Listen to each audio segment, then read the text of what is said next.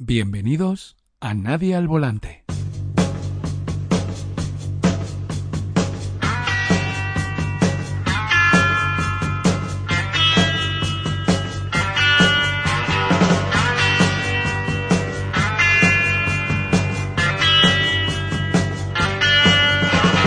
Hola amigos y amigas, bienvenidos a Radio Nadie al Volante. Hoy vamos a hablar de jazz. Y si en la última sección de Blog Chords de nuestro querido Aníbal Martínez ya hablamos del bajista Jaco Pastorius, hoy nos toca hablar por fin acerca de un batería. Y no de un batería cualquiera, vamos a hablar de uno de los baterías más importantes de la historia del jazz, cuyo legado, tanto con sus Jazz Messengers como en los discos en los que participó como Simon, es apabullante. Y para ayudarnos a entender este legado y esta vida alucinante, qué mejor que contar con la presencia en Nadie al Volante Records de otro batería excepcional para que nos ilustre sobre la inmensa figura que vamos a tratar. Hoy contamos con un invitado de lujo, el señor Ramón Ángel Rey, uno de los mejores baterías de jazz de nuestro país y un grandísimo educador que ejerce como profesor en el Conservatorio del Taller de Músics de Barcelona. Un amigo, un compañero en más de una batalla musical y una de las personas que más me ha enseñado cuando he tenido la oportunidad de tocar con él. Algo muy parecido a lo que les pasaba a los músicos que tocaban con nuestro personaje de hoy.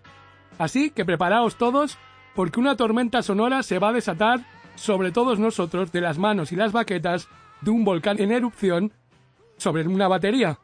Ese volcán se llama Art Blakey. Hold on. If- When you see red light on, everybody's supposed to be quiet. Oh, we go, Mom.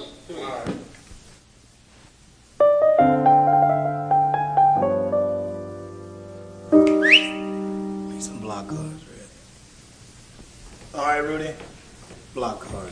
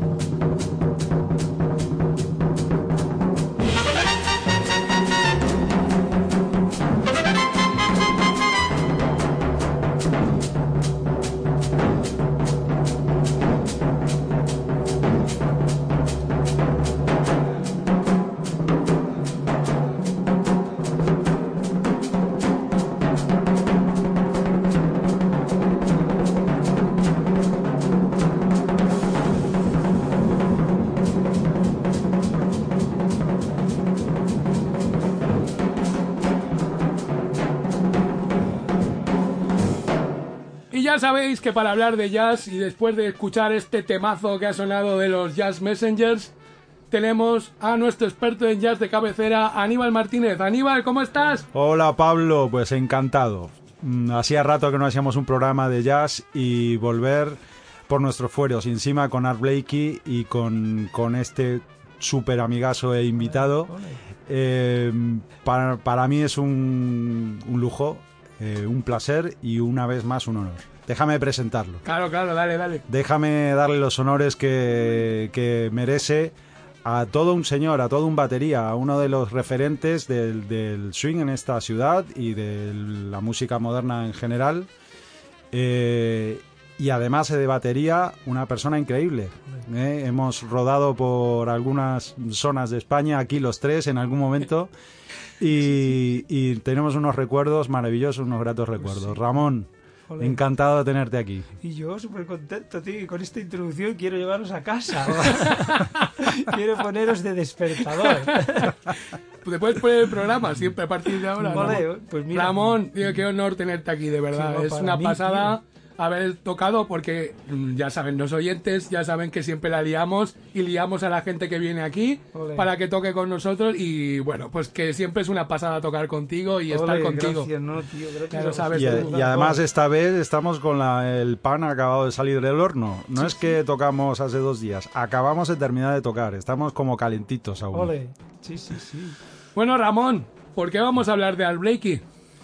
Hombre, porque porque es probablemente, mira, probablemente no, es si tú preguntas a muchos de los de los músicos que todavía están vivos y que realmente son una leyenda, desde Herbie Hancock, Wayne Shorter, eh,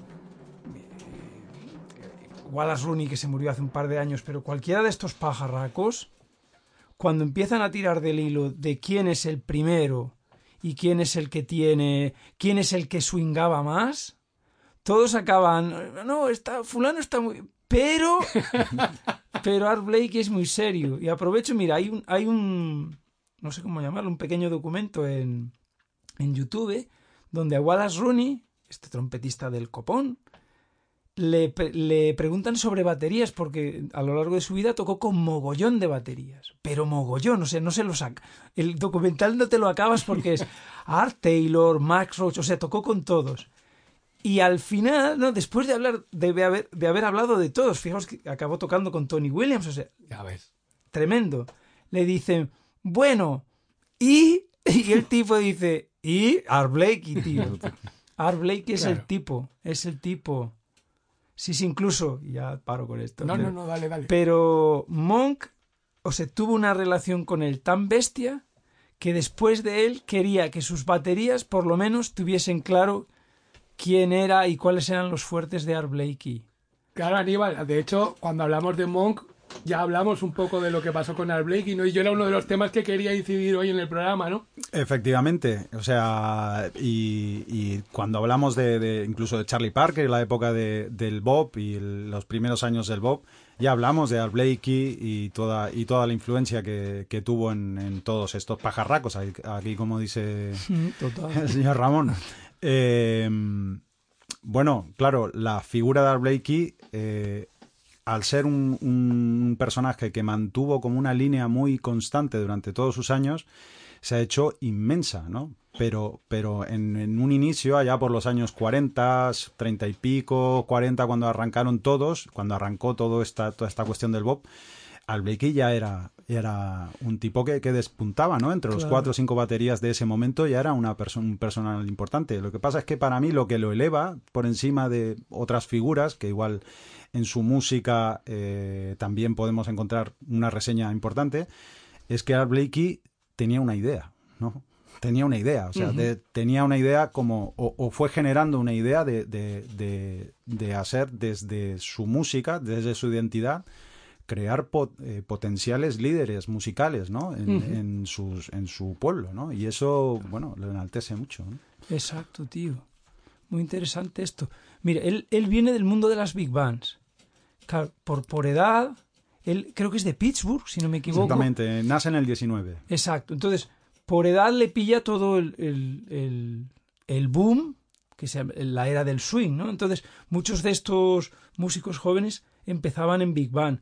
Y él, el, gran, el primer gran salto era tocar, fue tocar con la, con la Big Band de Bill- Billy Eckstein, ¿no? Que está ya, ahí se juntaron muchos de los que luego serían una voz importante dentro del mundo del bebop. Pero quiero decir que el, ese bagaje de la Big Band ese querer, ese aprender a acompañar a mucha gente, aprender a acompañar melodías, eso lo va a llevar hasta el final, tío. Ese tocar decidido, ese tocar buenas tardes, hemos venido aquí a, a repartir la película, esto lo tiene hasta, el- lo tiene hasta el final. Incluso él quiere montar en algún momento, de hecho monta una Big Band, pero económicamente es- los primeros Jazz Messengers fueron una Big Band, pero económicamente era una ruina. Entonces tuvo que ir a otros formatos más pequeños, pero siempre había varios caños, ¿no? Para entendernos. Le gustaba este, este sonido poderoso, que luego si queréis hablamos Sí, claro. De hecho, Del eran bebop los, y los, del hard los 17 Messengers, ¿no? Eran al 17, principio, ¿no? Claro. 17 meses, eran 17, ¿no? 17 Claro. No pajarracos. le salió a cuenta, claro. No, tío. donde ya estaban algunas de las figuras, o la Silver, ¿no? O Bad Powell, no sé si estaba Bad Powell o ya estaba la Silver en estos 17, pero eran, eran porque él o había acababa de terminar de grabar un disco con Bad Powell y entonces ahora Silver entra ya en esta, en esta, en esta formación grande y parte de la gente que estaba ahí ya se va a quedar para lo que va a ser la Los génesis del- de los primeros Jazz Vale, pero si os parece, vamos a volver al principio, principio, de que ha dicho, ¿no? Aníbal, has dicho que nació en Pittsburgh en el 19, una vida ya orfandad, ¿no? Mm, Cosas que le van a marcar, supongo, ya. Efectivamente, bueno, podemos, podemos eh, replicar la historia de muchos de la gente que hemos hablado aquí, Charlie Parker, Mingus, ¿no? Gente con un, con un, un, inicio de vida, evidentemente en barrios pobres, en barrios deprimidos, donde, claro, eh, rápidamente para buscarse las alcachofas hay que hacer algo, ¿no? Y tocar en la iglesia, tocar en la banda del pueblo, ¿no? Él empezó siendo pianista, él quiso ser pianista, ¿no? La famosa anécdota esta que cuenta en casi todas sus entrevistas, ¿no? Sí, Que- sí. Cuéntala tú, Ramón, que, es que va a ser más mira, gracioso. eso que- es verdad, Ramón, lo que- Exactamente. Que le obligaron a hacer batería un poco con una pistola Él de dice que punta de pistola. Mira, es, mira, tengo un, tengo, mira, lo, aprovecho y ya lo menciono. Hay un libro estupendo que se llama Art Blakey Jazz Messages, que es de John Ramsey, que es un profesor de batería, que bueno, anecdóticamente fue profesor mío en, en Berkeley y que le debo mucho, pero justo a- acababa de sacar el libro cuando yo lo conocí, entonces, claro, y fui y se lo compré, faltaría más. Y viene una vienen un montón de, de entrevistas y una, y una pequeña aquello, semblanza al principio. Y es que me qu- quiero recordar con qué pianista estaba, porque él estaba tocando en eso. Él era de la iglesia adventista y tocando en, en esa iglesia aparece Errol Garner, Errol que luego Garner. se convirtió en un pianista del copón. Del copón. Entonces, claro, se sentó a tocar y le dijeron, me parece que ya tenemos pianista. Dice, no, pero, pero yo, yo quiero tocar el piano. Dice, vamos a tener que sacar las armas, muchachos. Y según dice él, que a punta de pistola le, le, le sacaron del medio, ¿no? Es que claro. Sí, pues, según Pero parece, la anécdota era como un mafioso, ¿no? Que el que, em, el que el que estaba en el otro lado del piano era un tío que, que le decía, mira, chato, Art. Va a ser error, tú no, ¿no? Pues sí, sí, ostras. Una cosa que quiero mencionar, porque le pasa también a Max Roach, a gente así, que empiezan en iglesias. claro. Porque era como un centro social, más allá de Claro. la cuestión religiosa, que también era un centro social donde tenían acceso fácil a, a instrumentos. Claro. Entonces mucha gente se metía ahí por, porque quería tocar. Y no en el caso de Blakey, que no lo sé, pero por otros, porque es que también había chicas. Entonces Ah, había, sí, eso no lo la- hemos comentado nunca. Era la manera de... de- Ha tenido que venir Ramón a poner aquí De- la nota picante. Era- pero, imagínate, claro, él, bueno, lo que, lo que hablábamos hace un ratito, ¿no? Que con 15 años ya era padre, tío. O sea, Este no perdió el tiempo. Entonces, claro, eh, era dónde socializar y que fuese, no fuese mal visto, pues en este tipo de, de iglesias. Y sí, sí, ahí es cuando, no, no, vas a tocar la batería.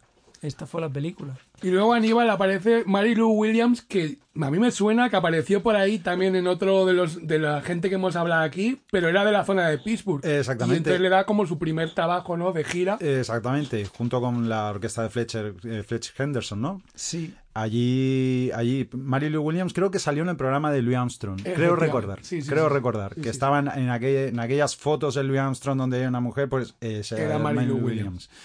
Eh, y de, de toda esa zona. De hecho, mm, seguramente, mm, igual no está bibliogrif- bibliogra- bla, registrado en ningún sitio.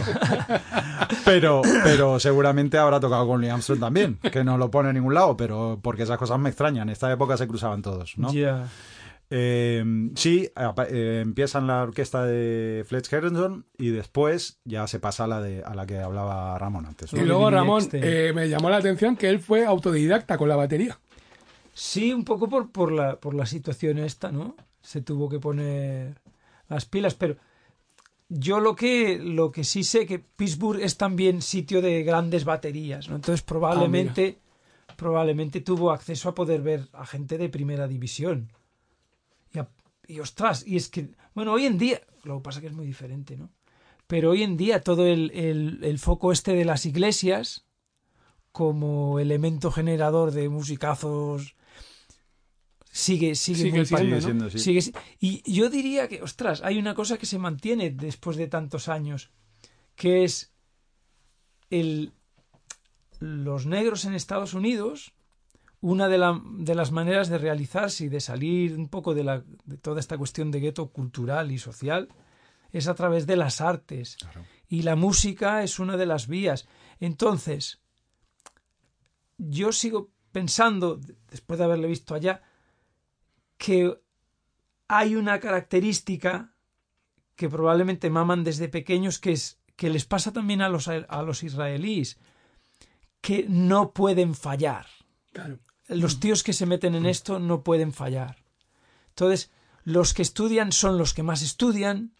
Luego la vida les lleva por donde les lleva, pero hay una etapa donde se ponen como posesos, porque ven que esa es una de las posibles vías De las vías de salida, sí. para salir de, de- de- de una situación. que- Pasan un poco, también hicimos un programa en su momento de, de When We Were King, de boxeo, y pasa un poco lo mismo en, en Estados Unidos con el boxeo, ¿no? De hecho, en los años 40, no sé quién lo decía, Sí, lo decía con, el de- Miles. con el deporte en general. o eres músico, bueno, pero en los años 40 Claro. el boxeo daba mucha pasta, mucha Ah, más bueno, pasta que ahora. Y entonces Miles decía, ¿no? O eres músico o eres boxeador. Aquí no hay, no hay más. Todo lo otro es junkie a la calle, ¿no? Es difícil, es difícil, es difícil. Bueno, y entonces, como ha comentado antes Ramón, le llaman para. Bueno, él va a Nueva York y conecta con la orquesta este de Billy Eckstein, ¿no? Que están ya ahí, pues Parker, ¿no? Y esta gente está Sí, ya por sí, allí sí. Dando vueltas. Y es lo que has dicho tú, ¿no? Es el germen un poco del bebop y que ya Aníbal se ha cansado de explicarlo porque siempre aparece, claro, en todos los programas, inevitablemente, ¿no? Pero que lo explique Ramón. Que explique tenemos Ramón, una, pues. visi- una visión de baterista, a ver. Nada, ostras, de, de repente, imagínate, esta gente se, se empiezan a juntar musicazos del copón en big bands y encuentran un entorno favorable en clubs más pequeños donde aparece, hostia, Thelonious Monk, aparece Parker, aparece, eh, aparece Dizzy Gillespie, que, que, tren- que tienen una manera nueva de tocar. A ver, Lester Young está ahí, los mira y dice, bien chicos, ¿no? Qué, qué bonito eso que tocáis. Y entonces empiezan, y ostras, hay una cosa que dice Max Roach, que los, eh, dice algo así como los héroes olvidados del gran desarrollo de la música en el jazz son los baterías, porque muchos de ellos traen un ritmo nuevo. O sea, Exactamente. están esperando, están, bueno, proveen a Parker, a Gillespie, a Monk de una manera de tocar diferente. Entre ellos Kenny Clark, Eh, de repente empieza a utilizar el bombo de otra manera, empieza a utilizar la caja de otra manera, o sea, hay, es otra manera de tocar. Y todos estas, est- esta tropa que venía de Big Bang, incluso Max Roach, Art Blakey ve eso, Max Roach ve eso y dice, esta es la manera y empiezan a tocar de un modo que hasta ese momento no era no era la habitual ni muchísimo menos. De hecho, a Kenny Clark le trae muchos problemas de repente tocar esos bombos, esas, esas síncopas en los bombos. Es- Aquí estamos acostumbrados, el mundo de la Big Bang venía de hacer negras en el bombo como si fuera Britney Spears, tío.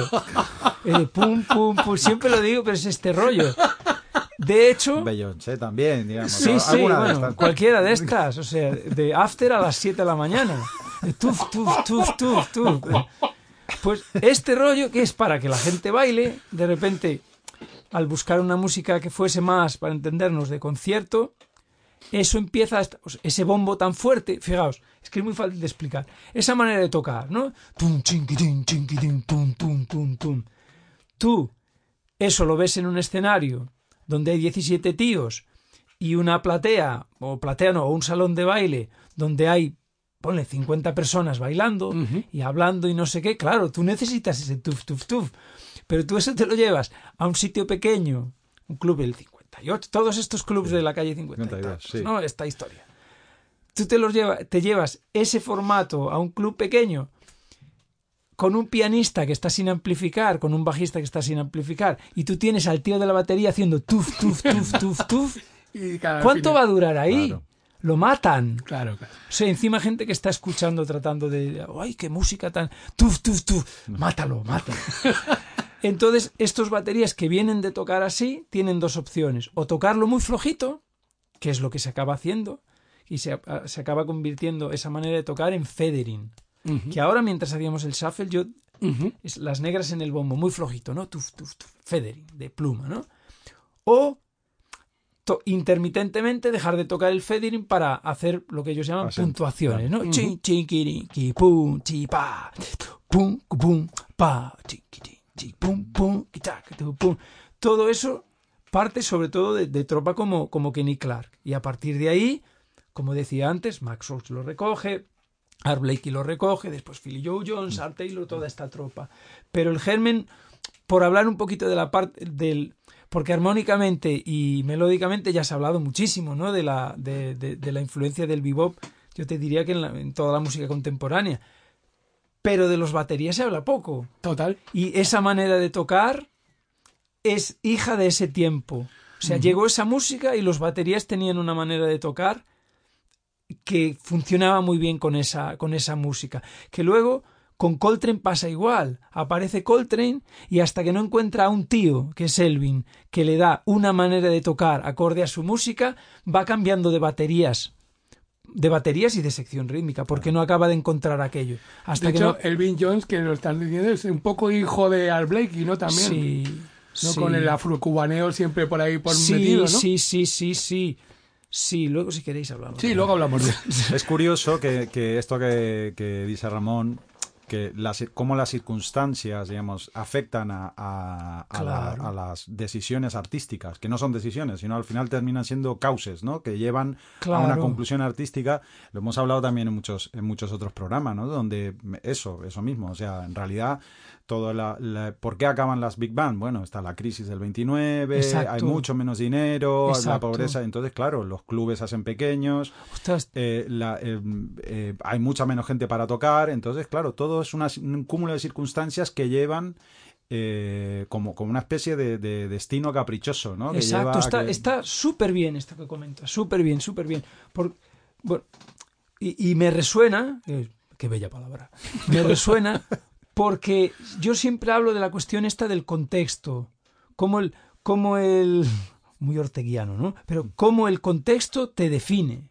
Entonces, aún si todos estos cambios musicales que hay es porque aparece algo nuevo que muchas veces es un esbozo de algo que ya se, ya se dio en el pasado, por eso siempre se habla, cuando se habla de bebop, siempre habla de Lester Young, porque ya algo estaba ahí, o ¿no? de Coleman Hawkins, ¿no? Claro, alguien coge eso de ahí, se lo trae y a muchos los coge completamente fuera de juegos, pero a los que ya de alguna manera están preparados o no tienen miedo a, a investigar, de repente el contexto les es fa- favorable. Fíjate, a las big bands ese contexto les es completamente desfavorable.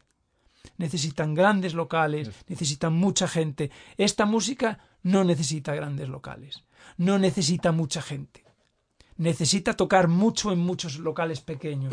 Al cambiar esa cuestión, si al final es marxismo, todo es economía, ¿no? Cambia la economía, cambia todo, cambia la música, cambia todo. Es este rollo. Pero está muy bien, de verdad que lo menciones, porque para mí la palabra clave casi siempre es contexto y la otra es economía. Totalmente. Y Aníbal, entonces ocurre una cosa, volviendo a la vida pura y dura de Al Blakey, que él decide irse en el 47 a África, ¿no? Exactamente, la, la Big Band de Erskine, ¿se dice así? Billy Eckstein. Eckstein, eh, mm, se disuelve, justamente, seguramente, no sabemos la circunstancia, pero seguramente será por algo así. Él ya está tocando con Parker, con Monk y con esta gente a la vez que está en la Big Band, ¿no? Sí. Entonces, eh, esta banda o esta Big Band se, se disuelve y entonces él decide irse a vivir a Nigeria o hacer una visita a su tierra de sus ancestros, se supone, por tres meses o cuatro, leí por ahí, y al final termina quedándose dos años y viviendo, viviendo y entendiendo un poco la, la, la y movida africana. convirtiéndose al Islam. Eh, convirtiéndose al Islam y, le- y con el nombre de Buhania o algo Bujaina. así. Bujaina. Bujaina. Sí, que después hay, le llaman Bu, ¿no? Bu. Cuando vuelve a Nueva York, como todos los músicos tenían su su mote, pues Sí. él es Bu, ¿no? Muy bueno Sí, esto. sí. Es, es curioso porque él no pasa por... él- Este mote no, no traspasa el tiempo, ¿no? Al menos yo... Bueno, me- entre ellos le llaman, los, los, los músicos de él y así ya le empiezan a llamar Bu, pero artísticamente se queda Blakey porque, claro, mantiene, ya, ya tenía un nombre. Claro.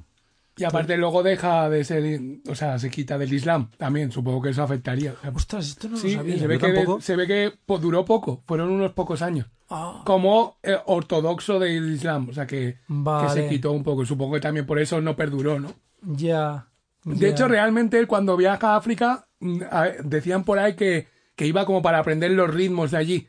Y él dice que no, no, lo vi en una entrevista que él dice que no, que él iba en una búsqueda religiosa, una búsqueda espiritual y que se quedó allí. Y obviamente no, Ramón, se le quedó una impronta también de todos los ritmos africanos, ¿no? Sí, mire, lo comentábamos antes. Él, claro, se empieza a fijar y empieza a darse cuenta, ostras, pues fíjate, esto lo tenemos también en América, esto tal, esto cual, pero en América le hemos dado una vuelta a toda esta historia. Totalmente. Se dio cuenta que, que, que América tenía su, su, como él dice, su propio beat, su propio ritmo. Y de hecho esto eh, se enlaza con que muchas veces se, se habla de la batería como el instrumento puramente americano. ¿Por qué? Tiene tambores africanos, tiene platos chinos, tiene caja europea, o sea, tiene de, de toda la gente que vive, Hostia. que viene a Estados Unidos, deja su impronta en ese instrumento. Hostia, qué bueno esto Qué- que qué comentas. curioso, Sí, sí, qué sí, bueno esto que comentas. Sí, sí. Pues él, él- él dice en algún momento que, que en unas de estas entrevistas que, que me has pasado, bueno, Hmm. luego hablaremos del, del libro, De los libros, sí. que, que en realidad lo único genuino que ha exportado Estados Unidos es el jazz, ¿no? Es que Claro. como que es su cultura y su y que y lo que dices tú, que eso allí no está, allí no está. Allí están otras cosas, dice, están más avanzados rítmicamente, habla están en otro estadio rítmico, pero no armónico. Nosotros hemos combinado toda una cuestión de un sitio a otro, hemos llegado a una conclusión a una, a una música que es nuestra. El tipo hace como un ejercicio de, de identidad otra vez, ¿no? Exacto, exacto, sí, sí. Y ahí viene mucha de la... Ostras, hablábamos hace un rato, ¿no? De un libro estupendo, el libro de Art Taylor, ¿no? Sí. Que, que es un batería del copón, que se dedicó a hacer entrevistas a un montón de gente del jazz. en- en- yo creo que es a finales de los 60, principios de los 70. Ujú. Y una de las conclusiones que llegan es, ostras, es que hemos inventado una cosa que no existía, a base de mezclar o sea, esto y, y se va, claro, en ese año lo explica, y se está muriendo, ¿no? Porque en los 70 luego hablaremos, Claro. y se está muriendo, ostras, cuando yo leí ese libro me, me dio hasta vértigo, digo, wow, tío, qué mal lo tenía que pasar esta gente, ¿no? Bueno, de hecho está muy en su mensaje, ¿no? Y luego que se llamen Jazz Messengers también tiene como algo que él siempre, eh, bueno, en todos los vídeos que hemos visto así más mayor, él está todo el rato repitiendo que esto se está acabando y que se está perdiendo, ¿no? Y que de alguna manera los Messengers son los mensajeros de, Del jazz. del jazz, que Sí, esto sí, no sí, se sí. acabe, o sea... Y sí que antes de pasar a la gran época, 35 años, ¿no? De, de Messengers, que hemos comentado fuera de micro, ¿qué os parece comentar el tema de Monk? Porque es como, aparte de una amistad, había un entendimiento, ¿no? Que, que era espectacular y que se puede apreciar en los discos, ¿no, Aníbal? Cuando hablamos de Monk, salió, ¿no? La Eh, figura de Blake. Efectivamente. Eh, De hecho, en la biografía de Monk, Monk habla mucho. Él, él basó mucho de su música en, en- y en su relación con, con Art Blakey, ¿no? Y él tiene, bueno, hay, eh, hay eh, The Genius of Modern Modern, Music. Music. ¿no? Volumen 1, no sé si hay dos volúmenes, en los dos está Art Blakey. Después está el disco de trío aquel maravilloso. Eh, y después yo creo que hay otro más, ahora se me mezclan, porque claro, eh, una cosa que tengo que decir, yo estos días, claro, como... Monk's Music, me parece que se llama el que sale también. Monk Music también Creo está allí. sí. Pues, claro, me he puesto a hacer un listado de, de los discos y tal. Y claro, sacaba mi boli y mi papel y, y decía, paro, ya, es que es insoportable, o sea, no se puede. O sea, a mitad de la lista, ¿qué mitad de la lista? A un cuarto de la lista para ver, ya, pues ya está, no, es igual. que No, no es que, tiene mm, mucha obra, voy, a, tío. voy a no acordarme de todo porque es que no se puede. Claro, claro, pero bueno, con que... Grabó con todos, o con casi todos, de la época, Claro, no claro. dejó a nadie.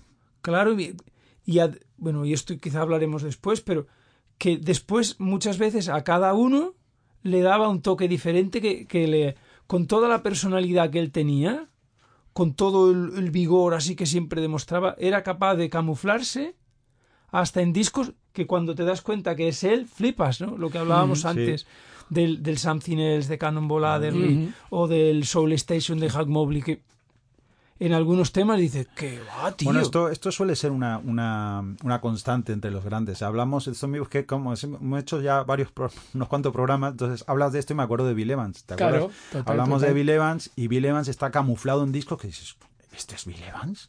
Bueno, pues aquí pasa un poco lo mismo, ¿no? Los grandes es que al final no son grandes porque sí. Claro, tío. Claro. Y esto, mira, lo relacionaría, como a lo mejor la gente que nos escucha, algunos son músicos, con toda esta historia de la del culto a la individualidad, del que tienes tienes que no tienes que ser tú. Muchas veces a lo mejor tampoco es eso, es más estar presente en el contexto que te toca vivir y manejar la situación con dignidad, sin perder, sin perder la cabeza, ¿no? Porque, ostras, cualquiera de estos dos casos ya me dirás quién más bestia hay el pia- al piano que, que Bill Evans, tío, y es capaz de camuflarse.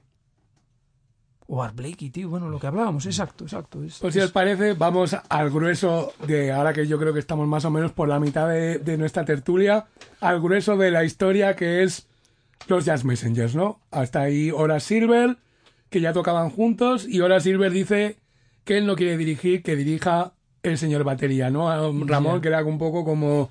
Un poco como lo que está diciendo Ramón, ¿no? Que, que la importancia de los baterías, que siempre está un poco como camuflada, y en cambio aquí Horace Silver decide, no, no, este es el que nos tiene que, el que, nos tiene que llevar, ¿no? Si no me voy, porque Horace Silver dice, o nos dirige él o me piro. Ole. Sí, sí, es que de, de repente él y, des- y- y un poquito después Max Roach de repente se convierten en figuras del copón porque además dirigen sus grupos, que eso poco, bueno, Chick Webb y así, pero no se daba habitualmente, ¿no? Y una cosa muy importante, que él a lo largo de su vida, con los Messengers me refiero, aunque él era el era Art Blakey y los Jazz Messengers, él era la figura, supo ir dejando o dando cotas de poder. O sea, tuvo directores Claro, musicales. claro. Porque había cosas que él no llegaba, digamos. De repente tiene a Wayne Shorter, tiene a Benny Golson, tiene a Winton Marsalis al final, y ellos se convierten en los directores musicales. Y hay un vídeo muy chulo ya del final, ¿no? De él es el que manda, está tocando uno de estos vídeos, yo- creo que en Europa, en el- lo que sea. Él está tocando y Winton Marsalis se acerca, le dice, no sé qué, no sé qué, tal, tal. No se sabe. Y Art Blakey le mira y dice, vale, vale. Ese- algo de algún arreglo, de algún cambio que quieren hacer es. Pero el director musical es Winton Marsalis, pero el que tiene la Pero última jefe, palabra, claro, claro. Es como... Es Art Blakey. Ostras, y tú imagínate, llevas toda la vida, es tu grupo, lo tratas ahí con todo el mimo y no sé qué, pero puedes delegar para que una persona de este... O sea, se da cuenta del talentazo que tenía alguno de sus fieras como para delegar y que él sea el director musical, no pasa nada. Claro, Aníbal, de hecho esto es un poco más, era como un, un jefe espiritual, ¿no? Porque de hecho cuando los ves dándole la charla, es como un entrenador de fútbol que le pega un golpe en el pecho. ¿Sabes? En Claro. plan, vamos, o sea, Exactamente. es más una fuerza jefe espiritual. Yo creo que, creo que, y es algo que me viene rondando la cabeza desde que hemos empezado a hablar, yo creo que Art Blakey mantiene como una especie de iglesia, digamos, de sacerdocio dentro de la música. Hace de aquello como, y él es como, se, se, se, digamos, se pone como, como una especie de presidente. Mira, yo presido, pero el que dirige es aquel, ¿no? Eh. Es como que da la sensación que él tiene la última palabra sobre cómo funciona el grupo, no sobre lo que el grupo tiene que hacer. ¿no? Es, es eh, ¿no? Eh, de hecho, lo- también hemos comentado fuera de, de micro, en- que luego comentaremos que hay un vídeo por ahí que él llama al orden a uno a una figura que está en ese momento tocando y lo llama al orden como diciendo, chato, esto no va así. Bueno, mira, sobre llamar al orden. En el, en el libro este, que os digo de John Ramsey, hay un montón, pero mira, seguro que abra por donde abra, hay un montón de pequeñas notas ¿no? que, que son a modo de, de ilustrar a la figura, donde, donde Art Blakey llama la atención mientras tocan a los músicos. Tipo, notaba que alguien estaba haciendo un solo y que se empezaba a enredar y le decía, sal de ese agujero ya. Este era el, el person. Estás cavando tu tumba. You are digging your grave. Tío, tú- y tú ahí con tu, con tu trompetica. Y tú, tú, tú, tú, que te estás matando. Tú- O sea, qué imagínate. grande. Por No, eso, no. ojalá algún día en mi vida, no sé, aunque te- cuando tenga 80 años le pueda decir a un músico, te estás, Estás clavando tu tumba mientras hace un solo. Te lo juro De que me hecho- lo apunto para en hecho- algún momento, cuando sienta que puede ser, decirlo. El, el- él, de, claro, desde la batería tenía tanto poder, digamos, como Claro. figura y como y como y como mm, que, que el tipo Mira, Ramón, Ramón se apretaba, está poniendo- pero- Claro. apretaba, apretaba, no sé quién, creo que era Branford Marsalis que cuenta, ya ahora nos hemos pasado los años 80, pero bueno, Branford Marsalis que cuenta que el, primer día que, va a tocar con, con Art Blakey, le dicen, bueno, Art Blakey tal, no sé qué, bueno, vamos a tocar, pues pone a tocar, lo que fuera, tal. Entonces empieza a, so- a soplar y ve que, que, que, hostia, no me oigo, más fuerte. Y, y Art Blakey aprieta un poco más, ¿no? Hostia, sigo sin oírme. Ah, más fuerte. Y el otro, y, y se tenía la sensación de que cuanto más fuerte tocara, el otro me, iba, me seguía apretando, como diciendo, no, no, aquí, Sí, sí, eh, sí. aquí vas a tocar, tienes que tocar fuerte, porque tocaban sin micro. Y dice, Claro. no, no, el micro, y dice, no, no, aquí no hay micro, aquí se toca sin micro y se toca fuerte. Y se toca bien, ¿no? Claro. Bien y fuerte, ¿no? A esto a lo que me refería, él viene de la Big Band. Él tiene esa manera vigorosa de tocar porque viene de ahí. Entonces, eso lo lleva siempre a sus grupos. Él toca fuerte. Hola, buenas tardes, soy Art Blakey. Él toca fuerte. Y muchas de, por ejemplo, esos press rolls tan famosos de él, hay, no sé quién lo dice, no sé si es, bueno, ahora no me voy a acordar quién lo dice, pero que era capaz de cortarle el solo a alguien haciendo uno de esos. Decía, ya está. Explica, explica lo que es un pre-rolls, explica, explícalo. Un press-roll es, esta, es este sonido que, la gente que, que no, que no conozca la batería seguramente le suena del circo, ¿no? El, el prrrrakish, ¿no? Esta cosa, ¿no?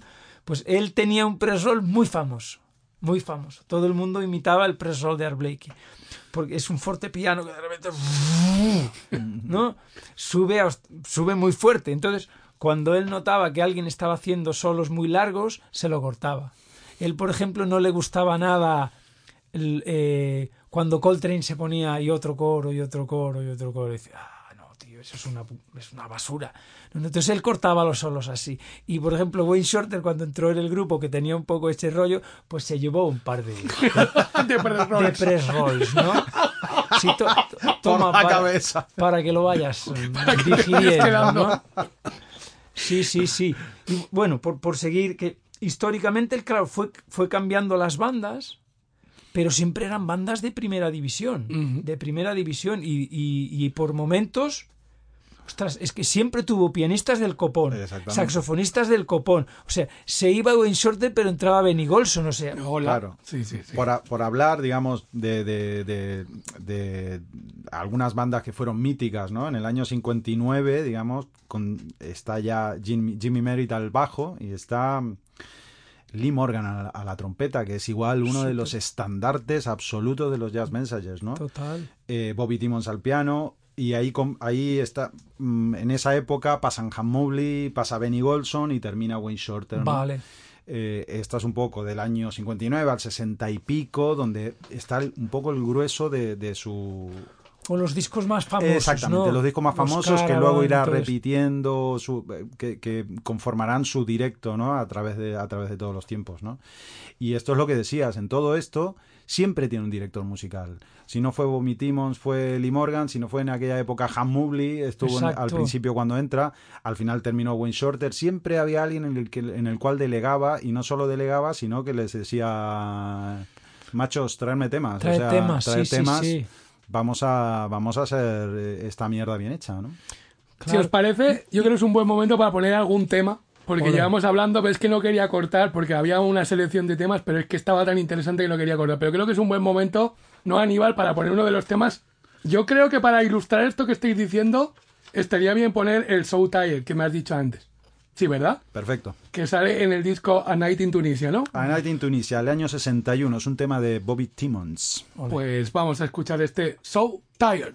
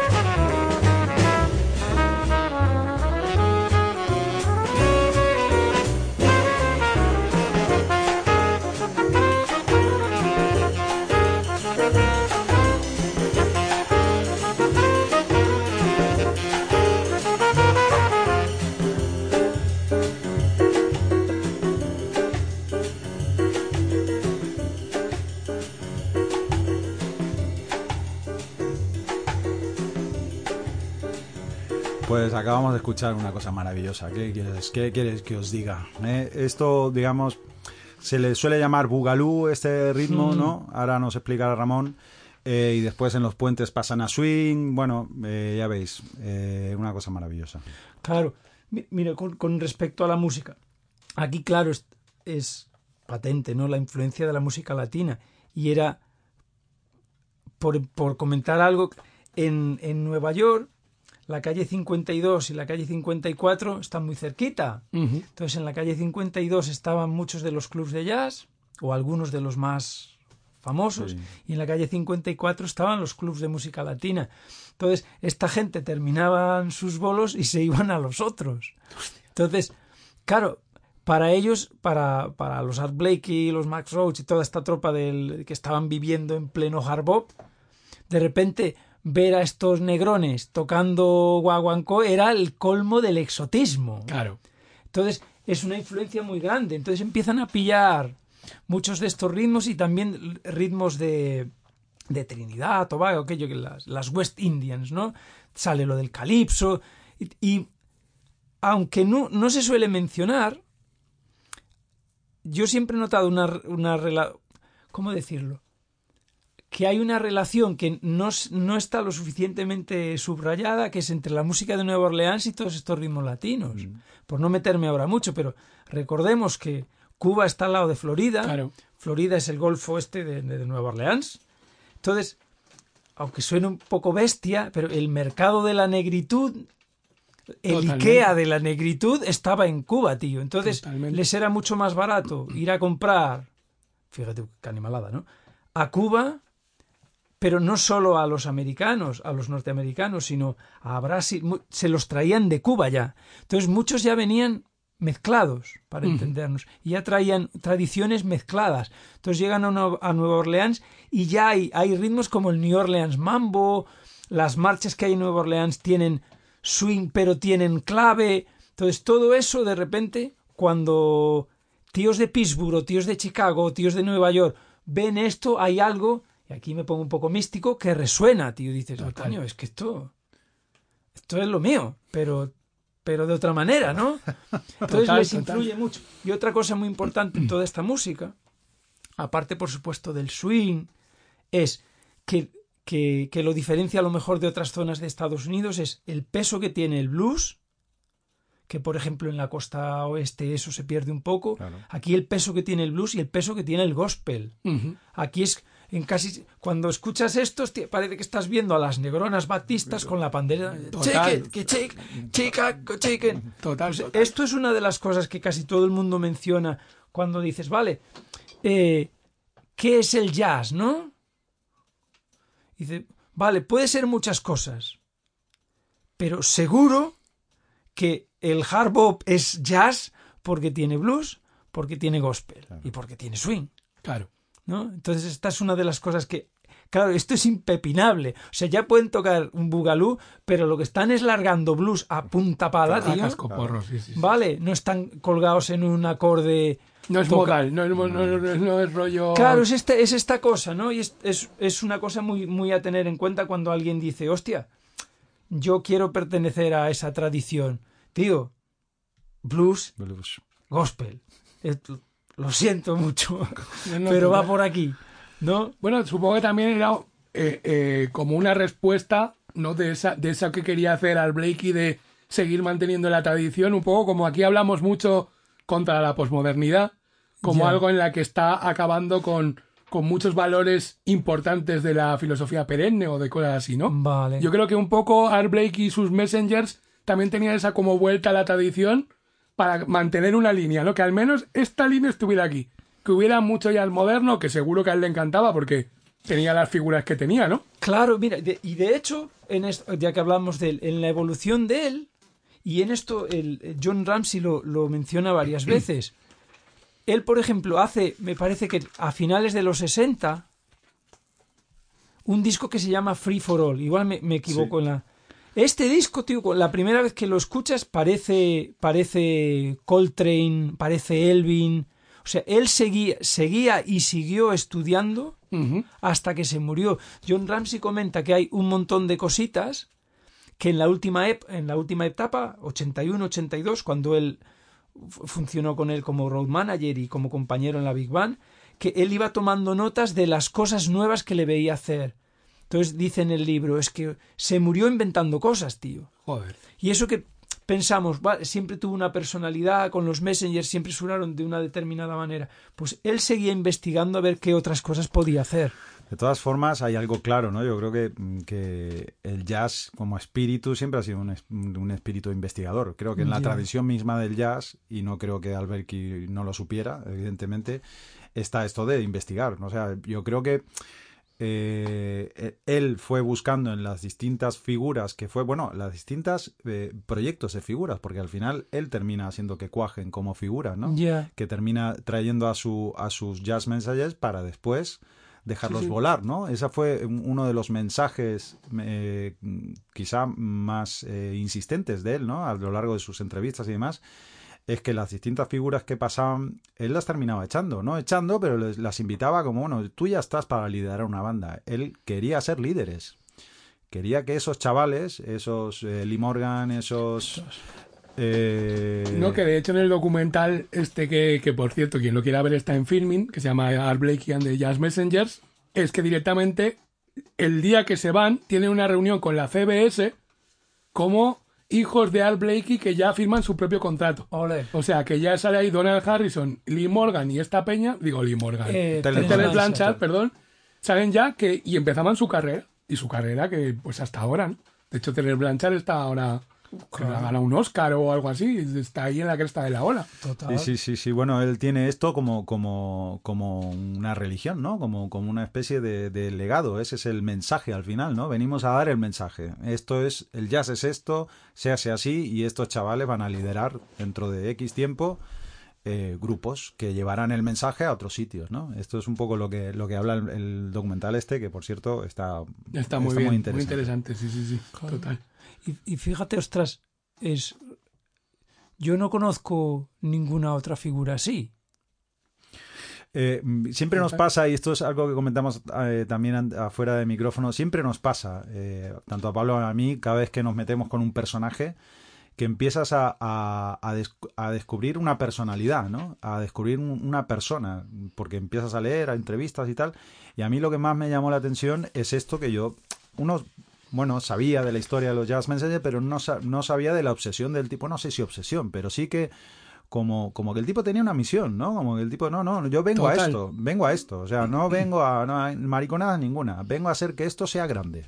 ¿Y cómo? Pues coger a los buenos, ponerlos al lado y luego dejarlos volar, ¿no? Como que lo tenía clarísimo. Eso, y, y hablando de esto, ¿no? Como hablabas tú antes, ¿no? Un tipo que viene de banda, que, que lo que quiere es, eh, lo, que, lo que pretende es acompañar bien para que todo suene bien, ¿no? Es como el mismo concepto de comunidad, no es un concepto de, de individualidad, ¿no? Ostras, es que me quedo ahí todo pensando porque, porque, repito, no conozco a nadie que haya tenido. Probablemente no porque nadie quisiese hacer algo similar, sino porque es difícil que, que los compañeros respondan de esa manera. Claro. Sobre todo, no sé, no sé si la cuestión de del amor propio o del ego ha evo- ha evolucionado mucho en estos años, pero me cuesta creer, por ejemplo, antes que hablábamos en el contexto nuestro, ¿no? Me cuesta creer o me cuesta encontrar una figura que yo haya conocido. Ostras, ya llevamos unos años dando palos, tío. Que yo dijese, pues yo con este tío, yo a este tío lo seguiría, ¿no? Es aquello sí, es- está guay lo que hacemos, pero yo también tengo mi película, ¿no? Hay una, hay una cuestión de buscar la identidad que, que a lo mejor todos estos Terence Blanchard o Donald Harrison o incluso Shorter o tal, durante unos años al menos se anulaban. No sé si es decir demasiado, pero es- o más que se anulaban, se confundían en el, en el, en el mismo paisaje. Estamos haciendo un equipo, ¿no? Y de hecho se presentaban diciendo, vamos a tocar muy juntos. O sea, yo he visto al Blakey presentando un, un tema así, como sabéis, aquí nos gusta tocar muy juntos. Exacto. O sea, nunca he visto una presentación de un grupo de jazz así.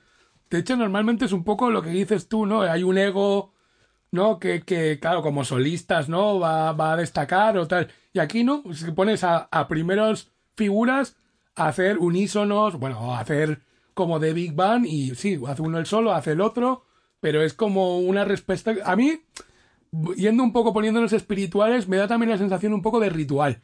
Sí. Que yo creo que al que, se, al que se acerca de primeras a los Jazz Messengers no verá el típico grupo de jazz, sino que verá ahí como un, algo que está muy caliente, ¿no? Que hay como mucha energía. Y creo que eso hace que todo el mundo es como sale un equipo, habrá algún delantero en algún momento, pero somos mucho centro del campo, Claro. ¿no? Dice, hay una entrevista, Javon Jackson es uno de los últimos tenores que tuvo, ¿no? Y dice que hasta que consiguió, porque él le iba dando la oportunidad de hacer un solo largo o, un- o una introducción o algo, era como un momento de, de donde podían brillar más de lo normal y él lo iba dando, Blakey lo iba dando a sus músicos cuando ya confiaba plenamente. Y a Javon Jackson tardaba en dárselo, esta era la sensación que él tenía.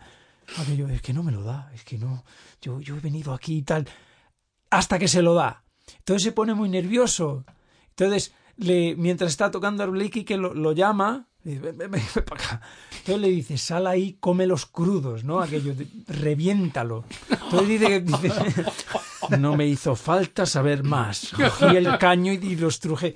Es esta cosa, tenía esa capacidad de, de, de liderar, ¿no? y, y de inspirar, que yo creo que es lo más, porque ostras, todos en algún momento hemos tenido a algún líder que fenómeno de, de banda y tal, pero ostras, que te inspire tanto, tanto, tanto, yo creo que es más difícil. Es difícil, No sé. realmente, sí, ¿no? Pero también fíjate, en honor a la verdad, ¿no?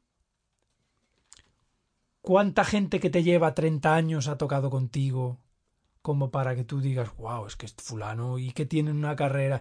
Es que, joder, él es de los que se inventó el rollo. Claro. Entonces tú imagínate, vienes con 20 años a tocar con uno de los que se ha inventado el rollo que tú quieres hacer y claro, luego lo dejas en casa y las tonterías las mínimas. Y eso, hola, Blakey, muchas gracias, ¿dónde hay que apretar? Bueno, lo que habéis dicho antes fuera de micro, ¿no? Con Kenny Garrett, Kenny Garrett súper jovencito que acaba de entrar. De hecho, son los primeros ensayos de los nuevos Jazz Messengers, ¿no? Que, que ya habéis comentado que iban rotando, ¿no? Que iban cambiando Sí, cada sí. cierto tiempo. Y el toquecico que se lleva Kenny Garrett, ¿no? Porque es que tenía otro bolo, no sé qué, otra gira, y dije, gira, pero, sí. pero, ¿qué otra gira? Y al le mira y le dice, pero tío, ¿tú estás aquí? ¿Estás en los Jazz Messengers o no? Es que esto no es. Y me encanta no el toquecito de. plato. Me encanta el toquecito, además, no es bueno para ti tampoco que te desconcentres. Me encanta Claro, eso vuelve- como. Eh. No es bueno para ti que te Sí, sí, sí, desconcentres. claro. Ya no solo es que no sea bueno para mí, para ti Claro, tampoco. mira, y vuel- vuelvo a lo de antes. Tú imagínate que te dice eso uno que más o menos es de tu edad y, e, y que tiene dos discos y, y que no tiene ni, ni premio de rock. Y entonces dices tú, "Mm, pues te vas a ir un poco a la mierda. ¿no?". Me voy al bolo, vamos. Claro, pero te lo, te lo dice una persona así, que se inventó la música. Bueno, lo que decía antes. Entonces, lo que tú quieras. Así tenía. Durante esos años, tíos, iban a hierro con él. Bueno, saberse, saberse poderoso, ¿no? Yo creo que él, él utilizó esa herramienta magníficamente, porque al final, porque, porque al final a, a los resultados simplemente hay que, hay que ir, ¿no? O sea, la lista de gente que sale de los de los Jazz Messengers es que es descomunal. Yo invito a los oyentes a que hagan un poquito de pesquisa, pero la lista de músicos es tremenda, tremenda. Eh, yo me apunté a algunos, si queréis os digo algunos, pero Sí, los más, los más importantes, los que todavía resuenan hoy en día, ¿no? Bobby Timmons, Benny Golson, Wayne Shorter, Curtis Fuller, Freddie Hubbard, Cedar Walton, Gary Barr, Chuck Mangione, no sé cómo se Sí. dice, Reggie Johnson, Keith Jarrett, bueno, Keith Jarrett se ve que no estuvo muy... Bueno, pero, Pasó. los estuvo Pasó. en los discos. Woody Shaw, Randy Brecker, Chick Corea también pasó, Mike Hoy, los, los hermanos Marsalis, Branford Marsalis, Winton Marsalis, Robin Eubanks y el hermano, que no sé cómo se llamaba. Eubanks, Exactamente. Dennis Irving. El bajista. cómo tocaba ese macho. Uy, pobrecito, qué muerte más triste. Sí. Terence Blanchard, en fin, Muger Miller. Sí, tío. Y, y- y es, pero de verdad, ¿eh? Eh, Lo que decía antes que me cansé, que me- se me cansaba la mano haciendo listas, es que se me cansó la mano, paré, porque dije, bueno, pues eh, saco. Son mogollón. pero- Aquí en el, en el libro no, ni los menciona a todos. De repente, yo no lo sabía cuando, cuando, cuando compré el libro. De repente, Benny Green, en ese momento era el pianista que acababa de estar con, con Ray Brown. Y ostras, lo conocíamos porque era como el nuevo Oscar Peterson y no sé qué. Y en, nuestra, en nuestro poco saber e inocencia decíamos, bueno, pues este será un figura que sale de alguna de estas universidades y ya lo reclutan esta tropa. Que va si se había pegado dos o tres años con Art Blakey. Hostia, vale. Claro, súper joven, tío. Y con bigotito. Súper joven, tío. Sí, sí, sí. O sea, hay mo- mogollón de tíos así que no. Que no Esiet, Esiet, que es un bajista de estos míticos de. Nueva York que lleva mil años tocando allí. Que yo, Peter Washington. O sea, Hostia. mogollón de gente que, que tú estás cansado de ver en los discos. Paso por los Messengers. Porque los tenía dos o tres años, no los tenía más. Sí, sí, lo que hablábamos antes, los, lo- les invitaba a irse, como diciendo, bueno, tú ya estás, ya estás madurito, mm, venga, afuera. Bueno, Claro. En realidad supongo que para la gente más profana en el tema no conoce, se conoce mucho a Miles, ¿no? Y la gente que tocó con Miles tuvo una carrera después, ¿no? La gran Sí, mayoría. sí. Pero mucha gente no, supongo que no conocíamos esta cosa de Art Blakey, ¿no? Que, que realmente fue un formador de la hostia, ¿no? Y que, y que toda la gente que pasó por allí, o mucha gente tuvo una gran carrera después. De hecho, eh, Han Mowgli, cuando deja Jazz Messenger, va al quinteto de Miles. Eh, Wayne Shorter, cuando deja Jazz Messenger, Sí, va al quinteto de Miles. Quiero decir. Miles también hacía... Porque Miles no era idiota, Eh, claro, Miles decía. de todo menos "Ah, idiota". hoy en día la gente va a las universidades a, bu- a buscar a tropa. Miles sí va a los Jazz Messengers. Decía, a ver a quién tiene este. Ah, este niño toca bien. Se los llevaba, sí, sí, sí. Pero Claro. tengo que contaros una que no esta creo que no la sabéis. Porque estamos hablando gloria bendita de este hombre, pero tenía su lado oscuro Por supuesto. tenía sus cosicas. Entonces, hay una, hay una cosa que a mí me habían contado un compañero allá en Berkeley y yo, yo no me lo creí. Pero años después, gracias a YouTube, me encontré una entrevista de Terence Blanchard y una entrevista de... Ay, este baterión estupendo. Ay, no me voy a acordar ahora. Que, toqué con, que tocó varios años con Terence Blanchard. Ay, bueno, ya me acordaré. La anécdota es que a Ter- Blanchard y, y los Jazz Messengers de la época sentados en el autobús y aparece Art Blakey y les dice señores ayer me robaron tenía vuestro dinero en este bolsillo y el mío en este bolsillo me robaron el vuestro eso, eso es insuperable tío. y dice claro dice Terence Blanchard éramos tan jóvenes que nos reímos pero con esa risa nerviosa de, de ostras, nos está metiendo un palo, tío, de tamaño familiar. Hay que decir en su favor que tenía muchos hijos y muchos hijos adoptados. Que Ah, eso me llamó- adoptados no sabía. Sí, de hecho, mira, vamos para contrarrestar. O sea, se ve que el tío se tenía dos hijos adoptados de unos amigos que se habían matado en un accidente o algo así y los había adoptado él. O sea, no los tenía en su casa, pero los mantenía. Tenía un hijo adoptado japonés. Ah. Tenía, tenía siete hijos adoptados, más todos los que tenía por ahí desde los 15 años. Ostras. ¿Qué les has dicho tú? O sea, que mira, igual, claro, ese, ese, ese, eso que le robó a los músicos se lo mandó al pobre niño para decirle en su favor. Era- o no, o igual se lo gastó en... No sé, no sé. Bueno, era, era, eh, es que estás para contar. No, es muy grande, es muy grande. Esta es- Es grandísima. Pues si os parece, pues yo no acabaría nunca, pero si os parece, como ya hablaremos de algún otro batería, nos volvemos a traer a Ramón, ¿no? Favor. Yo, sabes que quiero hacer de Brian Blade hace mucho tiempo, pero bueno, ya hablaremos. Eh, pero por, por ir ya un poco a, a las recomendaciones para la gente que no conozca mucho, por ejemplo, discos que recomendéis para el primero que quiere empezar con los Jazz Messengers. Primero vamos a hacer Art Blakey y, y los Jazz Messengers y luego si queréis hablamos de nuestros discos donde él está de Simon. Vale. ¿Vale? Decir Vale. así como si alguien que, venga, se va a meter a Spotify a ver qué escucho. Host- Bueno, yo Dale, dale. tengo un par de recomendaciones. Yo creo que el- el- el- hay un disco que es el, eh, A Night in Tunisia, que es donde hemos escuchado el tema de antes.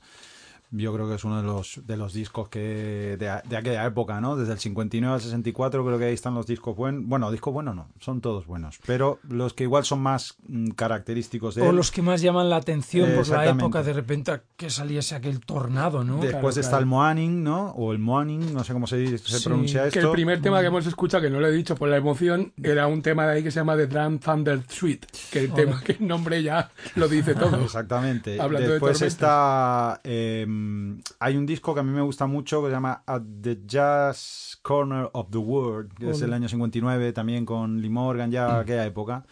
Donde ya, no sé si está Han Mobley ahora, no, me lío si está Han Mobley o ya está Benny Golson, pero bueno, es, es aquella época, ¿no? Y bueno, después hay recopilaciones. Es que esto es otro de los líos que, que pasa hoy en día, ¿no? Hay millones de Hay una recopilaciones. recopilación, mira, ya que estás con eso, que, que comentan aquí en el libro, que se llama The History of Art Blakey and the Jazz Messengers. Esos son tres discos y están fenomenal. Este mira. libro tiene un montón de transcripciones de ahí. Ah, mira. Y ese es un disco que está muy bien. Ahora, por ejemplo, yo que uso mucho YouTube, me encuentro muchos...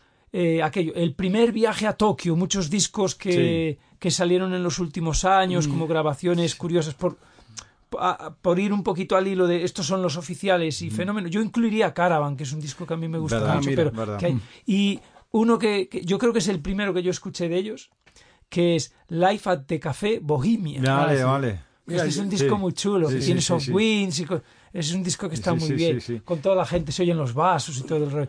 Es un Hay, disco que hay, tiene- un- hay una última edición de una cosa inédita que grabaron con, con Han Mobley, me parece que se llama Jazz Calling, que lo, lo editaron ahora en el 2020. Que Vaya. era inédito. Sí, bueno, No conozco. se, lo, se lo escuché a no sé quién en un programa de radio. Y, y lo vi que estaba en, en Spotify. También es un disco que, que está bien. Bueno, bueno todo Claro. está bien. Muy bien. Pero vamos, esos que dices son estupendos. Sí, sí, sí. Fantástico. Pues ya habrán está apuntando y si no rebobinas, que además es muy fácil rebobinar aquí. Te das 10 segunditos, 10 segunditos más y te puedes apuntar los nombres. Luego Ramón recuerda el libro porque igual hay baterías que no están escuchando Sí. que les interesará mucho el libro este que has traído. Y ahora, discos de Sideman que recomendéis, Ramón. Claro, yo voy a comentar dos que para mí son fundamentales, porque una de las cosas que a mí más me, me- me ha influido Art Blakey es por los, por los shuffles. Mira, comento, comento una anécdota. Por, por circunstancias, estoy tocando con Daninelo, que tiene mogollón de boogaloo, mogollón de shuffles, no sé qué. Y un día en, en- en una prueba de sonido, que estaba, dice, toca la batería, yo me puse a tocar, entonces se me acerca y me dice, ese shuffle, es Art Blakey. Y digo, hombre, claro, tío.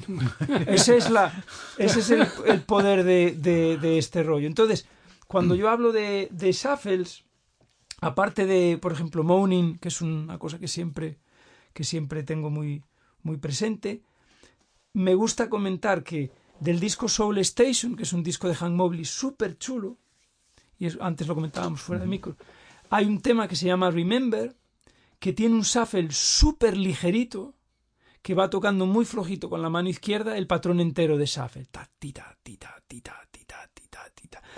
que se mezcla fenomenal con el Charles y hasta que no termina el tema, digamos, y tú dices voy a tocar encima de este tema, no eres consciente de lo que está tocando ahí. Te da, lo escuchas y te da la sensación de que está tocando otra cosa, porque ni te fijas, pasa desapercibido, pero el- la conducción es fortísima. ¿Vale? Y lo que toca es algo súper ligero. ¿Y por qué menciono esto? Porque, claro, él está tan caracterizado por ese sonido volcánico, ¿no? Aquello que Di- Dizzy Gillespie decía, él es el volcán, ¿no? Y de repente, tocando ahí tan ligerito, es, no te lo puedes creer. Por lo menos en mi caso era así. Y tiene otros, otros shuffles ahí en el tema Soul Station, es otro shuffle que está súper chulo. Entonces, esto en, en primer lugar. Y después, un disco en el que no te puedes creer que sea él el que está tocando es Something Else de Cannonball De Cannonball. que es un disco súper chulo que recuerdo ir en coche a un bolo con, con David Pastor íbamos escuchando el disco y en un momento íbamos hablando y escuchando y en un momento que nos quedamos callados me agarra del brazo y me dice pero este hombre no va a romper nunca porque estaba había visto y era Art Blakey y me dice en algún momento y no es eh, plano en el mejor de los sentidos Claro. porque no hace falta más. Es como lo ti- tiene el fuego al 6 y con el 6 ya le llega. Ya le va haciendo. No va al 10 y después al 6. 6 todo el rato, ¿vale? Y estos dos discos, yo para mí son, son estupendos. Y aunque no sea ese de Simon, pero no me resisto a comentar, el Free for All de los Jazz Messengers, que de repente que pegan como un cambio en el estilo. Pero bueno, con esto ya... yo ¿Y tú, Aníbal? Bueno, yo estoy absolutamente de acuerdo con, con Ramón. Mm, Por comentar un par más, están los discos de con Monk, el Genius of Modern Music, eh, volumen 1, volumen 2.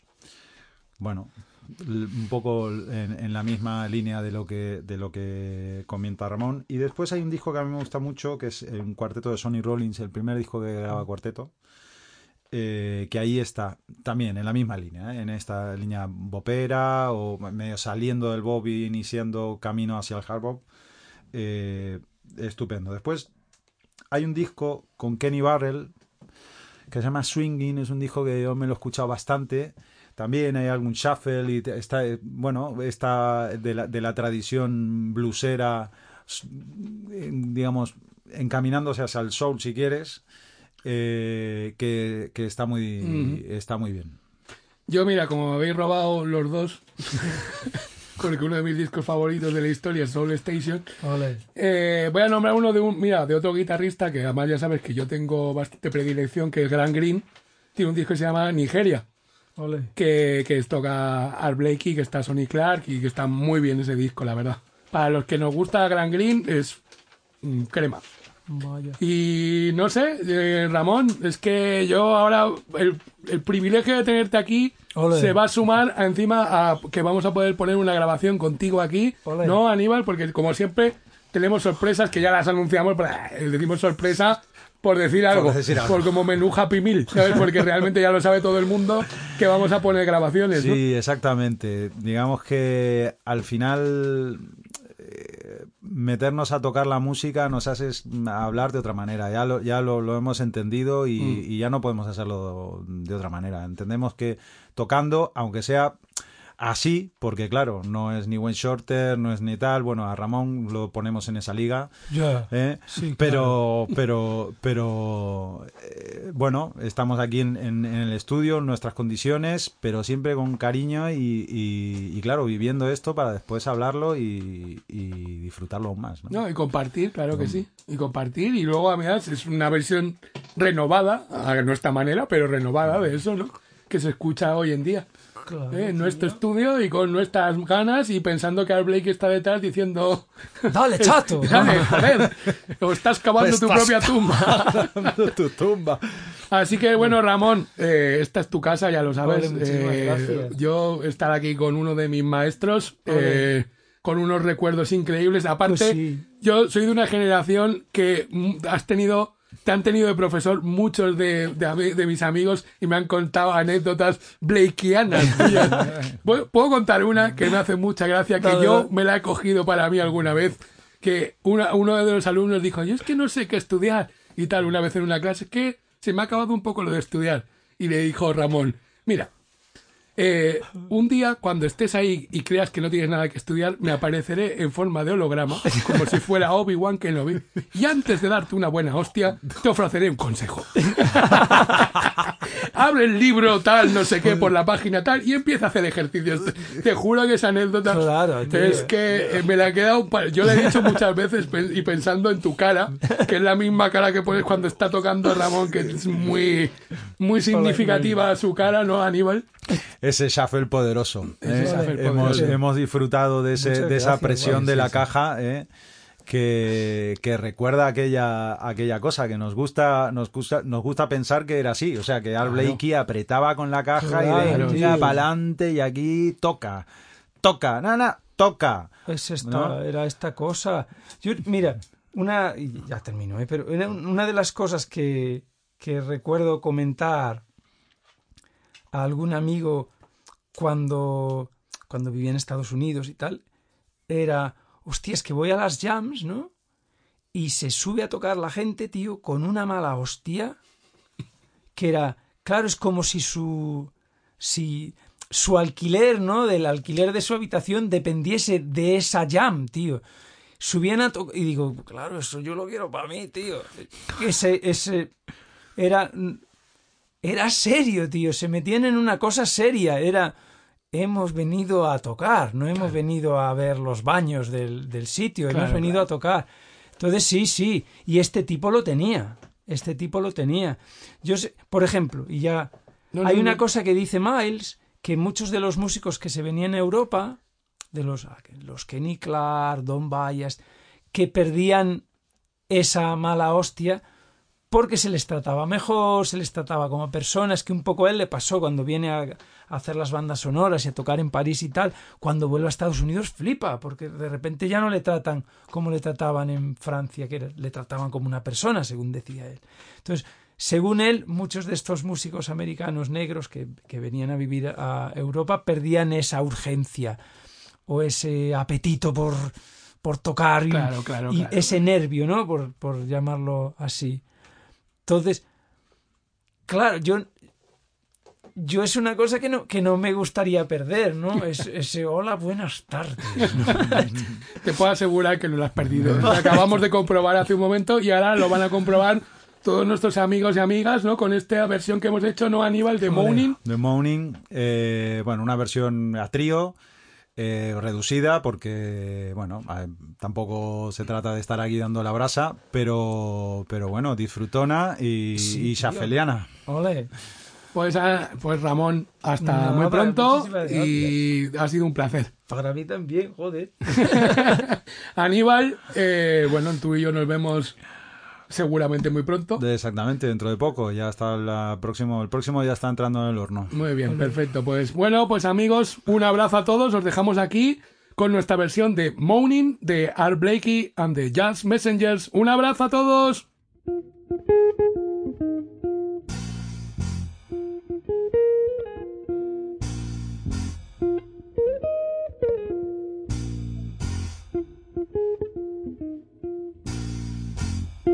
thank